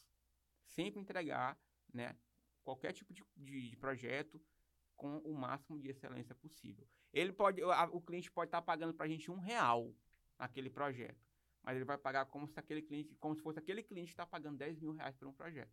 É uma essência nossa. E, inclusive, a, a gente está passando um desafio muito grande agora com a Sketch, né? Também, porque a propo... ó, tá vendo que ela, ela já cresceu assim meio sem identidade, né? É, foi meio assim, ah, não, ela vai ser independente, depois não, ela é, ela é- ela é- é nossa filha ainda. Ela ainda vai ler da nossa cartilha. Aí depois a gente, não, mas ela é uma agência. Aí depois surgiu o podcast. Porque ah, foi até, foi até um, um erro bom que a gente cometeu, de certa forma, né? Ter, ter desvirtuado essa ideia da gente ficar só falando coisas teóricas. Porque a gente conseguiu posicionar a marca. Cara, todo lugar que eu vou, eu ouço as pessoas falar o nome dessa empresa. É verdade. E eu acho que e foi, foi muito rápido essa questão do, posiciona- do posicionamento da marca Sketch. Porque vocês foi, foi, vocês comentaram que foi menos de quatro, mais ou menos quatro Uhum. meses, né? É. E realmente é uma marca forte. Que você ouve, a pessoa fala sketch, já sei, podcast. E. Assimila rápido, É. né? Sim, a- até combina, né? Isso quer, isso- quer dizer que eu corro risco de ficar famoso aqui, né? Sim, né, amiga? Daqui a pouco a pessoa vai estar É. falando assim, estão precisando de, de alguém pra, pra bancada da sketch aí ficar Não, dica. isso é bom, isso é bom, só que também é meio arriscado, porque a gente cresceu o nome da marca, mas não necessariamente pelo motivo certo. Foi. Não era o que vocês É, tipo. É porque aí continua, aí continua sendo uma agência, só que entra no Instagram agora pra tu ver. O que mais tem é episódio, entendeu? O que mais tem é episódio. E aí, assim, é outra coisa que a gente tem que buscar corrigir e tal. Mas eh, não é com outro produto que a gente vai corrigir isso. Não. Tem que corrigir nesse. Porque na nossa contagem, no nosso projeto, no nosso calendário, o outro produto ele não tem nada a ver com esse. É totalmente, não é que é inverso, mas ele é uma sequência do trabalho que é feito dentro da, da, da sketch, É. entendeu? Acho que esse é o único spoiler que a gente É, vai conseguir. eu, eu, eu tô, eu tô todo tempo assim esperando que eles esqueçam Soltem. É e pra soltem vocês um spoiler. Pra vocês entenderem, vai ser basicamente assim. É, esse outro produto, embora ele não tenha nada a ver com a sketch, quem vai continuar produzindo vai ser a, a mesma equipe, né? Às vezes. É, vai vir mais novas pessoas, mas Só que é uma demanda que surge a partir daquela necessidade criada pela Like. Então, se a, a Like é o ponto de partida. Se a Like, ela criou a, a marca do teu negócio, criou a tua identidade visual, ela- a gente já vai te falar, cara, tu precisa ter uma papelaria, uma identidade visual, tu precisa ter o teu Instagram posicionado, tu precisa investir em tráfego, ter um site, tal, tal, tal. E aí, parte desses serviços aqui vão ser abraçados pela outra empresa. Tan, tan, tan. Então, assim, pra quem é bom de conta, pra quem é rápido, tudo aquilo que a Sketch não entrega, esse outro produto vai entregar. Eu vou botar só o meme da Nazaré aqui agora. Exatamente. Dá pra pôr aí, dá? O bom é que Cara. tá gravado, né? A pessoa vai voltando. Exatamente. Eu ainda falei algumas coisas aqui, só que Eu acho que eu, realmente... eu acho que não sei. Tá? Eu, eu, peguei. eu, eu já peguei. Eu já peguei. eu já peguei, já entendi tudo. Não vou falar pra vocês, a gente pode negociar o spoiler depois. Mas aí, assim, da mesma forma que foi com a Sketch, que a gente tinha um prazo até grande pra criar o negócio, mas o nome saiu na véspera. Dessa empresa também tá do mesmo jeito. Hoje, ele mesmo, o Leison chegou pra mim e falou, Marcos, a gente tem que sentar essa semana e decidir o nome da outra empresa. Porque já tem demanda, assim, tal, tal, tal. E aí, e realmente, a gente precisa correr. É, é igual eu falo, né? Assoviar e chupar a cana ao mesmo tempo, né? justamente, tenta aí. Não dá, cara. Não tem como, Não dá, mas o empreendedor tem que se virar. Tem que se virar. Nem que ele pegue o- o- a cana e faça uma flauta, né? Exatamente. Faça um negócio lá. Só pegando a docinha aí. É. É, eu, eu tô aqui aprendendo com eles, né? Eu tô. Mas enfim, a gente está nesse pique, né, de, de crescimento, literalmente falando, né? Porque estamos, digamos que numa ascensão. A gente se encontrou no mercado, a gente está enxergando novas oportunidades e vendo que a nossa empresa hoje, é, ela tem um, ela tem muito a agregar a, a negócios, a pessoas, né? A gente tem procurado expandir isso, não só aqui para Imperatriz, a gente atende empresas de fora, a empresa até de Fortaleza a gente está atendendo hoje. É. Então, é, um, é, um, é uma meta nossa até o final do ano, nós estamos em pelo menos mais uns quatro estados, atendendo mais uns quatro estados. Atender bem, Bem. o Maranhão e já ter algumas ramificações nos outros, pra quem sabe aí no ano que vem tá trabalhando com uma, uma filial em É. outro, em outro Eu ia estado. já. falar, e quem sabe no exterior, né? Porque já No Leilson já é. E a NECA fala inglês, né? A Sim, NECA ó, já fala inglês. Então, quem sabe, NECA? Vou viajar pra Quem fora. sabe? Então, assim, é um, é um projeto ousado? É. Mas se não fosse assim, acredito eu que não ia dar certo. Tem muito risco? Também tem, até porque, como a gente sempre fala, cara, daqui dois anos esse mercado, o que a gente vende hoje, não é o que o consumidor vai comprar, necessariamente. Não pelo valor que a gente vende, ou, ou talvez o produto, Uhum. seja mais comercial. Então a gente trabalha hoje, pensando em crescer hoje, mas já lembrando do amanhã. Que tudo que a gente constrói hoje tem que se tornar um alicerce para o que a gente vai viver amanhã. Porque amanhã vai ser outra realidade, outro mercado, o nosso público vai estar com outras, outras necessidades que a gente vai precisar atender. Agora foi, foi assim. É como se. É como se. É brinco com isso. Quando a gente começou a agência, tinha muita empresa maior do que a nossa, Imperatriz. Mas muita mesmo. Muita mesmo. Posso mencionar. Aqui quem era, assim, os caras que a gente pensava, bicho, pra eu chegar no nível desses caras aí. Era um sonho, pô. chão. Pô, Um na, na sonho. época, na época tinha, nós tinha 500 graus, Imperatriz. Tinha a Nine Talk também, que tava, a Nine Talk era a bola da vez, quando a gente começou. Era tipo uma equipe imensa, eu acho que eu vi uma foto deles com umas 15 a 20 pessoas, cara. Aqui nesse prédio e, e uma sala muito linda. Eu sempre, bicho, quando é que eu vou poder ter uma sala bonita e tal? Né, né Liz? É. E a gente, a gente tinha vergonha, às vezes, de receber um, um- Um um cliente. cliente lá na nossa outra sala, cara. Porque era feio a partir do corredor. tu foi lá. Lá é- A recepção é to- era bacana, É. né? Mas quando o cara entrava no elevador, que ele pegava aquele corredor que na sala ficava no final do corredor, moça, parecia aquelas coisas, tem de circo, quando tu passa no circo dos horrores. é. Que o negócio era, tipo assim, enfim, É mas... um prédio antigo, prédio entendeu? antigo, Um prédio- mas a, a, a, gente, a gente, eu, quando que nem o Marco falou, a gente olha com, bicho, muita gratidão, cara, muita É. mesmo. Porque acredito que se a gente não tivesse passado por tudo aquilo, já te começasse grande, né? Eu acredito que a gente não estaria onde a gente está hoje. Jamais. Nós não estamos 100% satisfeitos, né? Nem dizendo que chegamos Nem lá. dizemos que chegamos lá. De maneira nenhuma. Mas, Olhando para um ano atrás, isso, bicho, é outra realidade. totalmente. É outra realidade, outra Totalmente. vida que, assim, é algo que a gente sonhava viver, mas talvez não estava nem tão preparado assim. Porque achava que era uma realidade mais distante, sabe? Assim, é realmente uma coisa muito É massa. mu- muita mudança, né? Nesse É. período de Sim. pandemia. É, é, é algo bem, bem paradoxal, porque ah, a gente, no início da pandemia, vocês olhando ali tudo e, e- e vendo a situação, acho que ninguém imaginava todo esse crescimento durante esse período que parecia ser um período É, de recessão. né? jamais, cara.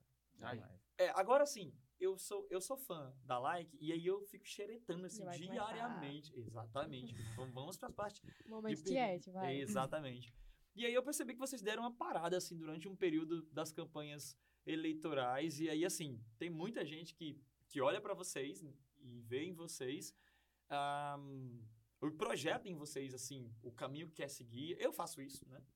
E aí eu quero saber de vocês, assim, essa parada foi por conta de campanhas eleitorais? Vocês estavam onde? Por que que teve uns três meses de, de, de like, assim, né, em- em- sem, sem, sem, aparecer né, nas redes sociais?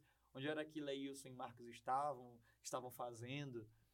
Cara, a- como a gente falou, né? Tava comentando, a pandemia veio para trazer um, uma- uma- um leque de oportunidades, Foi. né? E a gente abraçou uma abertura desse leque, né? A gente começou a trabalhar, a gente pegou uma campanha de uma cidade aqui próxima, né? Pra gente fazer. E foi algo que, tipo assim, a gente tava com uma equipe bem reduzida, foi praticamente o, a equipe, eu, Marcos e André, literalmente, né? Pra poder tinha poucas pessoas na agência que ficou aqui tocando o negócio com outros clientes, a gente ficou meio que dando esse suporte. Mas a gente teve que concentrar um pouco da nossa atenção um pouco mais nessa campanha. Né? Devido, né, campanha é um negócio insano. É tudo em tempo real, pra, tudo é para ontem e tem que acontecer. E acabou que isso não é que nos deixou é, relaxando, mas que foi uma necessidade da gente dar um- uma pausa. Primeiro, por causa do, do trabalho da campanha, e segundo, que nós estávamos ali com o intuito de fazermos uma mudança na forma de como nós iríamos abordar a comunicação da like no próprio Instagram. Né? Então, foi por isso, o, a, digamos que a parada, até a gente falou um pouquinho sobre isso no vídeo, não foi?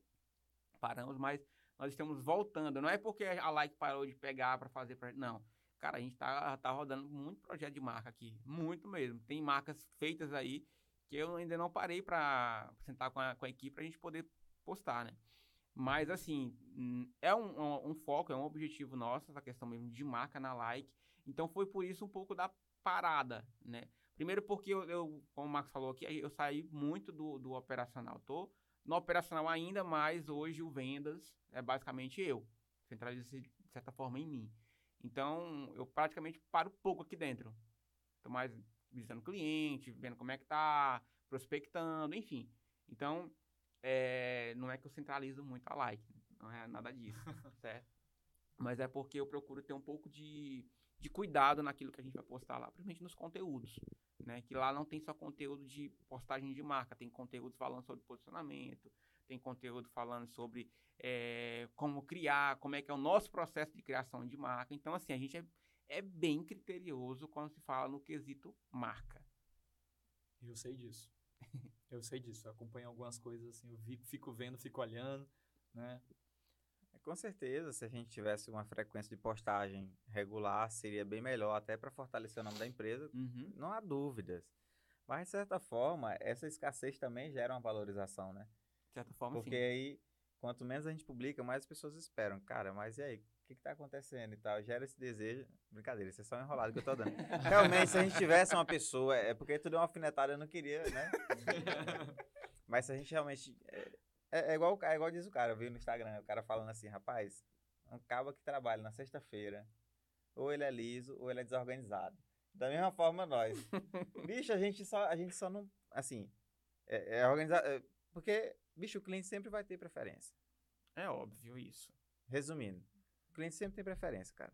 Então, por mais que a gente tenha amor por mostrar o nosso trabalho, por mais que a gente apresenta tudo aquilo que tu vê lá na postagem, a gente faz num, põe no PDF e apresenta pro cara. É só pegar aquele PDF ali, botar no formato de um post carrossel, três publicações e postar no Instagram. É relativamente fácil. Só que enquanto tem esse fácil para fazer, nós temos uma comunicação de um evento que vai acontecer. Nós temos um site para preparar, entendeu? Tem um cliente para prospectar. Tem uma externa. É. E aí, assim, o cliente sempre vai ter preferência. Porque é bom eu vender meu negócio para eu atrair mais clientes, mas se eu não conseguir entregar um bom trabalho para o que já está comigo, eu não vou reter ele. E ele sai e não sai falando mal.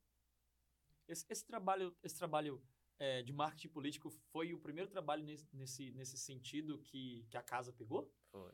Foi. foi. E, é, como agência. Como agência foi. Como agência like, foi. Com, pra mim foi, foi o meu quinto projeto. Já trabalhei com cinco campanhas de prefeito. E se tivesse outra oportunidade, a like, pegaria de novo um projeto de, de, de, campanha. de campanha? Sim. É. Ó, políticos. só, que, só que aí, no caso, ah, tipo agora, ano que vem tem eleição já, né? Sim. E por mais que a gente queira se organizar agora, a galera não vai começar agora. Chega tudo em cima da Principalmente as contratações, é. É tudo, é tudo Ó, tipo, é, as em eleições cima. do ano passado. Eles começaram a, a ver quem que ia contratar quem lá para meados de agosto, setembro. A É. campanha começava em junho. Então, assim, eh, o TSE já falava há muito tempo, tá? E os caras protelando, protelando, porque assim, é, é claro, eu falo protelando, só que aí, na verdade, eles estão fazendo um, um trabalho de formiguinha, né? Fazendo, começando a montar suas alianças e tal. Mas eu falo no que toca a agência, que é a parte da contratação. O cara só vai te contratar mesmo quando ele for pra rua. Quando ele tiver que mostrar para as pessoas, olha, eu tô aqui e tal, é para isso que eu quero que você vote em mim e tal, tal, tal. Enquanto isso, poucos têm essa visão de, de investir e contratar, tipo, um ano antes, para começar a fazer campanha. Geralmente o cara faz quando ele já tá no poder e tal. Mas nós estamos aqui e, e eu tenho certeza que quando a gente for para a eleição do ano que vem, a gente vai com a equipe dedicada para aquilo. Porque foi algo que, assim, a gente, a gente entrou na cara, na coragem e, e no desejo de fazer dar certo. Foi. Sabe? O cara ele não pode ser partidário, mas ele tem que ser apaixonado pelo projeto do cliente naquele momento. E, e inclusive o André abraçou demais e foi uma escola para nós, porque o nosso ritmo de entrega melhorou demais depois da campanha, porque tudo na campanha era para ontem. Então assim, terminou o evento, eh, a, a, a cidade era quase era um pouco mais de 100 quilômetros daqui. E aí a gente ia para lá, passava o dia lá, quando terminava o evento, 11 horas da noite, a gente ia editar o vídeo para postar logo no Instagram da candidata, para no final do, de tudo a gente vir embora. Ali, geração de produtores de conteúdo mimimi. Olha a verdade aí É, pra mano. vocês, tá? Ah, tá tarde, deixa para amanhã. Nossa, o, o candidato, tudo dele é real time. É ali na hora. Então tem- tinha que ter alguém fazendo stories ali, e a gente já não tinha essa pessoa. Mas Deus mandou uma pessoa para estar lá, Foi. entendeu? Um, um parceiro aí que veio de São Luís e tal, nos ajudou nessa parte. E, mas é, o que competia a nós, que era a produção dos vídeos, das fotos, toda aquela parte da cobertura do Instagram dela, todo o restante que não era os stories, a gente tinha que fazer também na maior celeridade possível. Porque se a gente demorasse, porque ainda tem o seguinte, ainda mais é o seguinte, quanto menor a cidade, maior a maldade das pessoas. E aí elas começam uma concorrência assim, é, tipo, ah, o, a mídia do candidato posta na hora. Ah, o mídia do fulano, entendeu? E aí, assim, como a gente sempre fazia primeiro, a gente já tinha um motivo para ser lembrado. Então, é, é, igual é igual o pessoal faz nos eventos, né? Sam Day, né? O vídeo depois do casamento. E o cara vai gravando durante o evento lá, terminou o evento do casamento, já solta lá no painel. Solta no telão. Da mesma forma, esse mesmo princípio a gente trouxe para cá. E era algo que a gente já desenvolvia aqui na agência e tal, sem tanta escala, sem, tanta, sem tanto profissionalismo, e a gente foi botou lá em prática. Mas é algo que foi um diferencial que a gente busca trazer até hoje para os clientes também, essa celeridade. Até falo para o André, até por isso hoje ninguém na agência cumpre horário. Nosso compromisso é com as demandas. Então, se você chegar mais tarde, você vai conseguir entregar suas demandas, você está na benção. Mas se precisa você chegar mais cedo e sair um pouco mais tarde, faça também, que depois a gente conversa. Entendeu? Todo mundo ganha. É. A gente tem, a gente tem essa, essa política, entendeu? Da gente ter a, a, a visão da entrega do nosso colaborador. É nem colaborador, do nosso parceiro. Entendeu? Todos parceiros. Aqui todo mundo aqui é parceiro. Não tem essa visão de chefe e funcionário. Não, aqui não tem isso. Todo mundo que vem pra cá, a gente, na primeira conversa, ó. É assim, assim. A, a, a, o beabá é um só para todo mundo.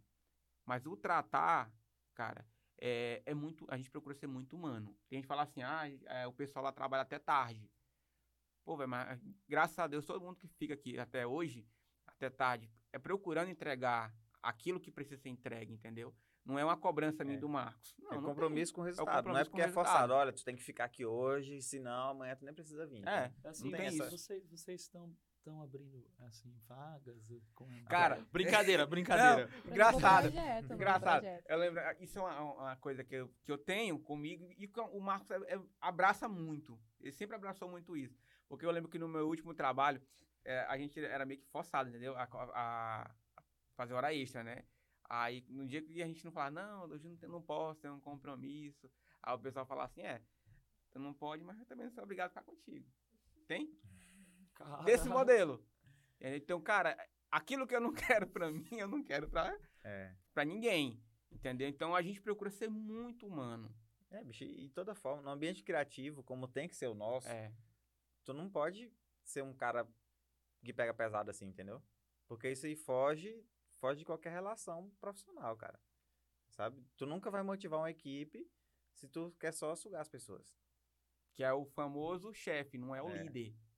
Entendeu? O cara que encabeça, que chama mesmo. Não, vamos pra ação aqui, todo mundo junto. Não, pô. É, não, é, não, é, não é aquela coisa. Eu tô lá na minha casa, eu falo, fulano, faz isso. Não. Eu tô aqui juntamente com todo mundo. É, É, é o Marco da mesma forma. É claro que à medida que a empresa vai crescendo, a gente fala como se a gente já estivesse grande, né?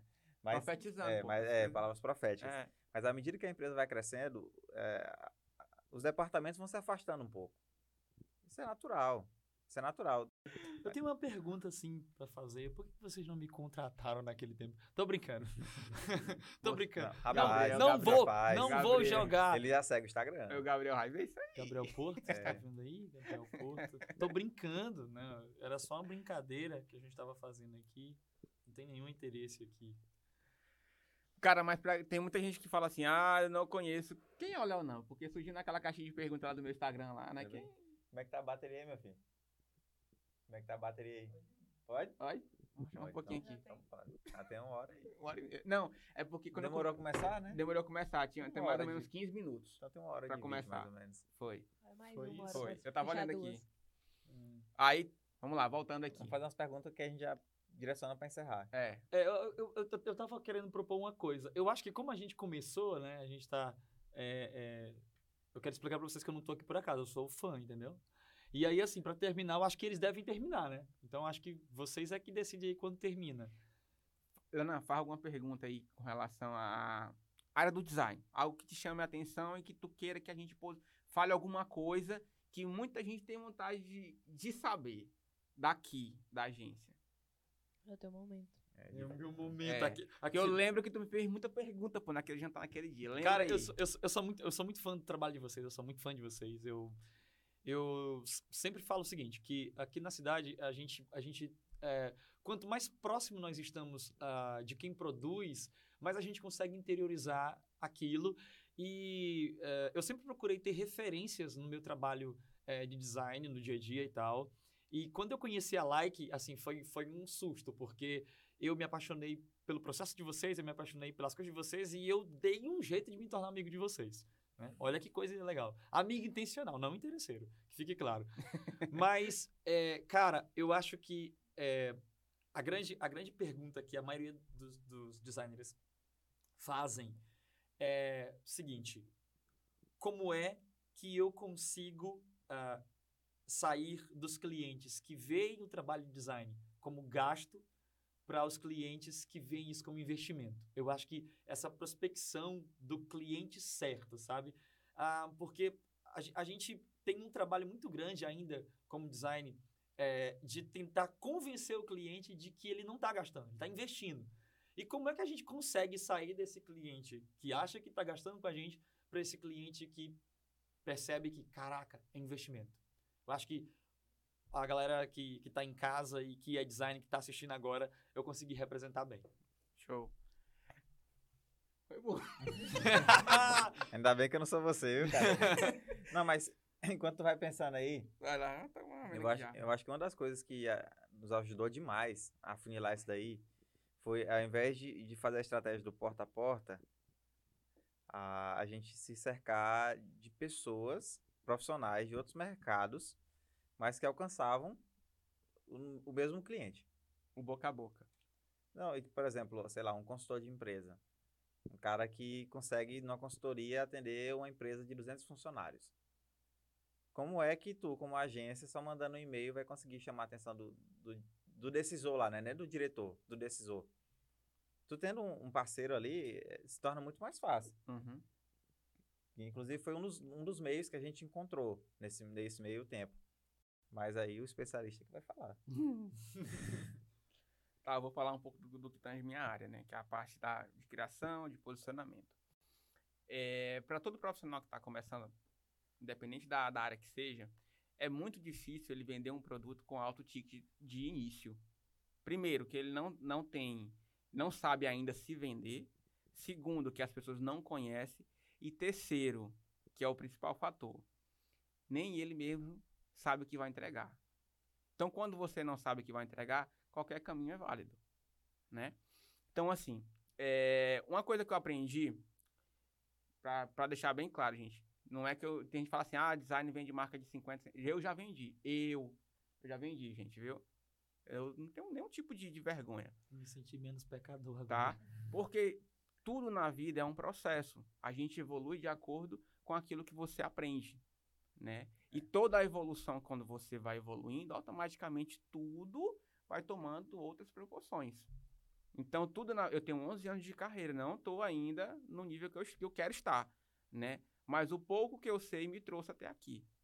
Então, não é sendo imediatista, mas aprendendo, estudando, se posicionando, que é uma palavra que não sai da minha boca, cara. Posicionamento. Posicionamento. A forma de como você lida nos seus canais de comunicação, a forma de como você se expressa, a forma de como você se comunica e a forma de como a tua percepção é passada de acordo com aquilo que você vende. Então são alguns pontos que tem que ter, tem que ter muito cuidado para você que trabalha com a imagem. Imagina, tu vende uma imagem de uma pessoa é, que passa, vende um produto muito caro, mas tu não vive aquilo. É aquela coisa, tu não prega, tu não vive aquilo que tu prega.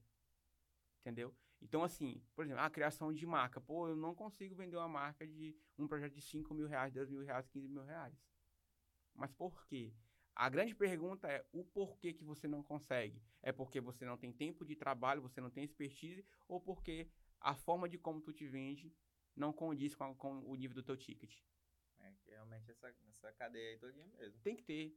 E- e- e tem que ter equilíbrio também, né? Tipo, pô, o cara se posicionou, ah, eu, eu só quero fazer marca de projeto de 10 mil reais. Mas, bicho, se ninguém te conhece, cara, quem é que vai comprar? Não tem como. Quem- então não adianta só se posicionar, é saber dosar isso. Não adianta tu só querer também ter o QI, o tal do quem indica. Tu tem que se posicionar. Se tiver alguém que te indique é bom, mas a tua entrega tem que ser equivalente. Uma outra coisa muito importante. Gere network. É. Gere network. Porque é fundamental pessoas te conhecer, conhecer o teu trabalho, conhecer você como pessoas. E, né, e é como o Lenan falou, não é por interesse. Não é por interesse. É para você se apresentar como alguém que quer crescer na vida, alguém que tem algo a agregar. Entendeu? Então são, é, eu, eu, eu procuro trilhar muito esses pontos. E eu, cara, eu tenho, eu sou muito receioso de fazer qualquer postagem no meu Instagram. O Marco tá muito bem disso. Um stories, um, um feed, cara, não gosto de, de- tipo Verdade. assim, de, de quebrar a minha linha de raciocínio com, daquilo que eu, que eu tanto prego. Eu não, não, não, é, não é meu. Então aquilo que eu falo aqui é aquilo que eu vivo aqui dentro da agência, é o que eu vivo dentro da minha casa, que muitas vezes até eu sou cobrado por parte da minha esposa, né? Porque, ah, tu, tu quer ser o, o Leilson lá da agência, quer ser dentro de casa. É, óbvio, né? Mas assim, às vezes eu quero ser tão profissional em tudo que eu acabo pecando em algumas outras áreas. Entendeu? Então, saber dosar, igual o Marcos falou, em tudo, faz com que a- é, aquilo que você se propôs a fazer repercuta em todas as suas áreas de atuação. Uma coisa que me, que me ajudou bastante, é, digamos que na minha carreira, foi a forma de como eu procurava entregar aquilo que eu me propusia fazer. Ah, eu vou fazer aqui uma entrega de marca. Tinha gente que falava assim, é, eu, quero um, eu quero uma marca. Só que eu não entregava uma marca. Eu entregava um conceito, eu entregava uma história. Eu sempre procurei entregar muito além daquilo que eu fui contratado, mesmo eu recebendo pouco por aquilo. Mas aquilo que eu entregava repercutia nas minhas entregas futuras. Eu melhorava e automaticamente, para quem eu entregava, ecoava o meu nome. Quem foi que fez isso aqui? Putz. Ou não canso de ouvir. Isso aqui não foi feito aqui em Imperatriz. Não canso, Verdade, sério, não verdade. canso de ouvir. Eu falei isso muitas vezes. Entendeu? Então, assim, pô, aqui em Imperatriz tem. Eu não canso de falar, tem muita gente boa aqui em Imperatriz que tem uma entrega excelente. Entendeu? A diferença é a forma de como esses trabalhos são vistos, de como eles são passados, como- de como eles são vendidos. Entendeu? A forma de como o profissional que executa o, o, o trabalho, a forma de como ele se posiciona. Muitas vezes o cara entrega um, um- baita trabalho. Pô, velho, a identidade dele, a forma de como ele se expressa não condiz. Entendeu? Então, ou seja, ele nunca vai passar confiança e seriedade daquilo que ele tanto prega. Então, é um ponto que eu tenho muito como característica, tanto eu como o Marcos, que é esse cuidado com a minha própria imagem. O meu nome hoje, cara, eu prezo muito. Muito, muito, muito, muito. Não é me lisonjeando, eu, não. Muito pelo contrário. Eu fico até vermelho, eu sou branquinha, eu fico vermelho quando a gente começa a me elogiar um coisa do tipo. Mas assim, mas é um cuidado que eu tenho. Eu sempre tive cuidado muito com a minha imagem, a forma de como as pessoas me, me olham, me julgam. Eu sou um cara muito criterioso com relação a trabalho, muito mesmo. Quem me conhece sabe. Inclusive, essa entrevista a gente deve revisar ela antes de ir pro ar, né? Assim, É, pra, tem muita coisa que. pra ver, não, pra ver assim o que foi É. que a gente falou, até que ponto. É porque é, é um nível de exposição que eu acho que nosso convidado nem leva em consideração, assim, É. tanto como, como a gente leva. Até por isso eu falo pouco, às vezes. Não é que eu talvez não tenha conteúdo pra contribuir. É, às vezes é medo de ser mal interpretado. Entende? Porque isso pode acontecer. Pra quem tá aqui na conversa faz todo sentido. Mas se por acaso alguém pegar, fazer só um corte ali de uma fala tua ali, tu vira o cara mais arrogante do mundo. Exato. Entende? Então, é, às vezes é por isso que a gente vai se policiando tanto, né? Uhum. De- Sim, pra gente. Pra eu depois passar a palavra pra vocês pra fechar, né? Que aí vocês terminam. O celular até já, já cansou eu, né? Já cansou. É, tu vai querer ler o, o- a minha xícara pra, pra ver se eu tenho algum futuro? Daí eu posso mudar de área já. Cara, eu vou falar pra você o seu futuro. gente, pra quem não conhece, é, esse cara é excepcional, chama-se Leonan. Não, é isso é onda, gente. Tá. Tá. É, não é porque tá na minha frente que eu tô falando isso, mas é um cara excepcional. É um design. É, é um cara que eu aprendi a admirar bastante ele. É, tem essa reci- reciprocidade, né? Eu, eu acho que. eu- Mas, assim, é um cara que tem uma mente brilhante, é um cara que estuda bastante, que é algo que me chama muita atenção. que é um cara que procura entregar também da mesma forma, muito além daquilo que lhe foi proposto. Então, é um cara que eu tiro o chapéu, literalmente falando, é um cara sensacional, sem palavras para ele. E sou muito grato pela amizade do cara, né? O cara é um sem falar que é um homem de Deus. Um homem de Deus. Vendeu teu peixe. Aí. É, vendeu o peixe. Eu só, eu só não sei se, só não sei se vai ter tanta carne assim quando alguém pescar, né? não, não eu, eu sou aprendiz da, da Like, assim, eu, eu, eu gosto muito do trabalho de vocês, agora falando mais sério. Vocês são referência, assim, para a cidade. Eu, eu diria que vocês também são referência até para o nosso Maranhão, Maranhão do Sul, sim. Uau. É, assim, o, traba o trabalho de vocês, ele já é internacional e a gente já viu aqui revelações disso, né? É, e assim, eu vou aprendendo, vou olhando, analisando, e aí eu com, consigo responder muitas perguntas que, que eu faço para mim mesmo no meu trabalho a partir das coisas de vocês. Então, assim, para você que é design, está começando agora, ou que gosta da área de design, não sabe se está interessado ou não, eu convido você a dar uma olhada na, nas, nas coisas, nos projetos da Like, nos projetos da Sketch. Um, e eu vou dizer uma coisa para vocês, é, é, um caminho sem volta, né? É um caminho assim que você se apaixona e fica. E se você tiver boas referências, é que você fica mais apaixonado. Eu digo hoje que, assim, é, o trabalho de design, ele, ele é um trabalho que, que exige muita dedicação, né? É, individual, uma dedicação de casa, sabe? Livro, estudar, testar, né? Você precisa se jogar nisso, mas você precisa de referência. E assim, cara, vocês são minha referência, sabe? E, né, tu quer dizer mais alguma coisa de passar para eles? Não, já fala tudo. Eu sou, sou tímida. eu nem sei porque eu tô aqui, me jogaram aqui. É, mas é, é uma coisa que eu sempre falo para eles, assim, toda vez que eu tô na frente de vocês, eu fico assim meio travado, né? Porque daí você tá na frente dos seus ídolos, esses caras que você admira, você fica tipo, caraca, o que, que eu tô fazendo aqui? É o que eu tô me perguntando. Agora é com vocês, gente, vocês terminam o podcast de vocês, que vocês, vocês que são bons nisso, né? Sim, vocês que começaram. Estamos engatinhando ainda, gente. Pessoal, para você que ficou até esse horário, que esse aqui acho que foi o maior, mas... Eu acho que vai ser até o título, né? O maior podcast. O maior podcast de todos. Quero agradecer pela, pela oportunidade que esse rapaz nos deu hoje, né? O cara caiu aqui de paraquedas hoje. Foi enviado por Deus. Enviado por Deus. Mas assim, é, muita gente perguntava pra gente, cara, quando é que vocês vão falar um pouquinho sobre vocês? E aí, surgiu essa oportunidade aqui hoje, né? A gente casou uma coisa com a outra. E eu acredito que deu muito certo. A gente passou, procurou passar aqui para muita gente que tem essa curiosidade, saber um pouquinho, um pouco da minha história, um pouco da história do Marcos, como é que a like surgiu, para onde nós estamos indo, o que, que nós almejamos. Então, assim, eu acredito que esse programa de hoje foi bem esclarecedor com relação a esse ponto, né? É, fica a dúvida no ar. E essa dupla aí vai voltar, será? Eu espero que sim. Hum, será que a gente volta? Oi, oi. Será que a gente, que a gente volta? volta. Então, não sei se a gente volta. A gente pode Eu fazer um outro voltar. programa falando o seguinte. Acho que a gente pode consegue aprofundar no próximo programa pra onde a like vai. Entendeu? Pronto. Verdade. Pra onde a like vai. Ó, mas não vai faltar oportunidade pra gente, eu acredito, né? Porque a sketch agora tem outra, pode Uma ter outra. Um outro aqui. Enfim, vários filhos vão Vários. nascendo. Você, você só vai saber se você continuar assistindo, né? Sim. Então, ó, pra, só pra fechar, eu, eu sempre quis dizer isso, né? Curte e... o? Comenta, Se inscreve no compartilha, canal. Se inscreva no, se inscreva no Ativa o canal. sininho. Ativa o sininho. Olha só, o sininho vai aparecer em algum lugar aqui. no vídeo. Depois dessa daí eu perdi, viu? Valeu, pessoal. Valeu, pessoal. obrigado. Até mais. Tchau, Tchau, até a tchau. próxima.